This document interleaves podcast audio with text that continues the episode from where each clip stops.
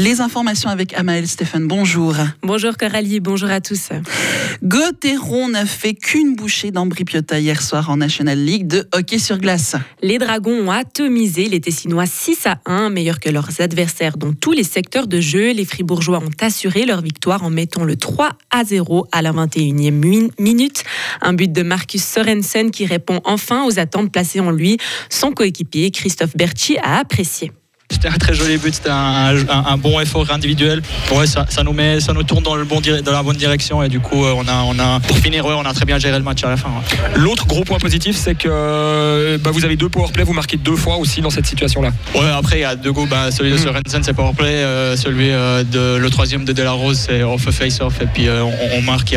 ça peut aussi être à 55 des goals comme ça. Mais non, c'est très bien qu'on puisse, qu'on puisse marquer sur le pipi. Ça nous donne la confiance pour pour, continuer à jouer comme ça. Mais euh, je, pense qu'il y a tout qui était bien aujourd'hui, pas que, pas que le portrait. Gauthieron reste maintenant sur 5 victoires de suite, sixième du classement. Les Dragons iront à Lausanne ce soir. Seule mauvaise nouvelle, Julien Sprunger n'a pas pu jouer hier. Le capitaine s'est blessé lors de l'entraînement d'hier. La nature de cette blessure et la durée de son absence ne sont pas encore connues. La vieille ville de Romont va passer aux 30 km/h. Le projet a été mis hier à l'enquête dans la feuille officielle. Le Conseil général romontois l'avait accepté en février 2022. Les personnes peuvent consulter ce projet jusqu'au début du mois prochain. Elles peuvent aussi s'y opposer. Un ruisseau à Grelais a été pollué. La police fribourgeoise est intervenue hier. Une quantité indéterminée de petits laits a été déversée dans les conduites d'eau claire avant d'arriver dans le ruisseau. L'écosystème est touché, mais les autorités n'ont constaté aucune mort de poissons. Une enquête est ouverte pour déterminer les circonstances de cette pollution. Les températures trop chaudes de ce début d'hiver ont au moins un point positif. Celui de faire économiser de l'énergie en France à la fin, de, à décembre. La consommation d'électricité a baissé de 8,5% par rapport aux années précédentes à la même période. Une bonne chose en ces temps de sobriété énergétique. Alors qu'en est-il à Fribourg? Nathalie Salamin est responsable de la communication à E. Chez nous, on constate aussi une baisse de la consommation. Elle s'explique en grande partie par les températures qu'on connaît.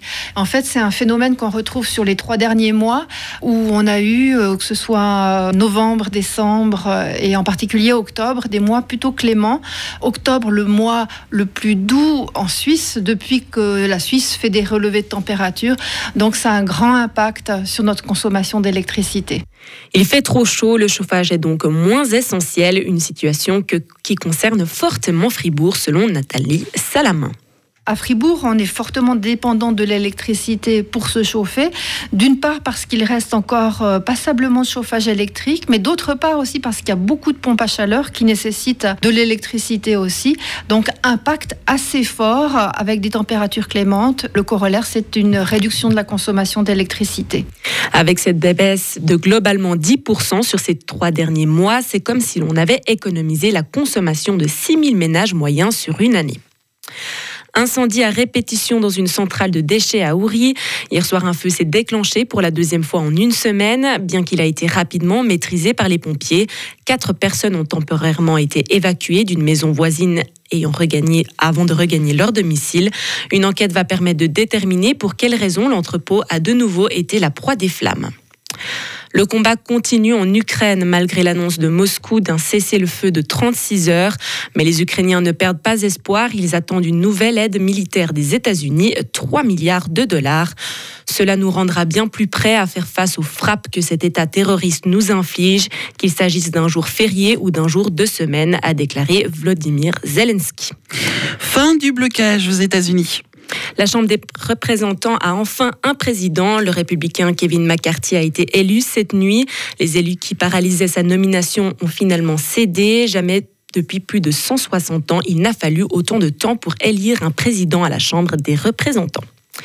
Et pour terminer avec de la politique américaine, toujours deux ans après l'assaut du Capitole, Joe Biden a décoré les policiers ayant fait face ce jour-là à une foule déchaînée de partisans de Donald Trump. Le président des États-Unis a déclaré hier qu'il n'y avait aucune place pour la violence politique. Il a également remis des médailles aux élus et personnes responsables des opérations de vote dans plusieurs États différents pour notamment avoir résisté à des pressions et à des menaces qui tentaient de les forcer à changer le résultat du scrutin. Retrouvez toute l'info sur frappe et frappe.ch.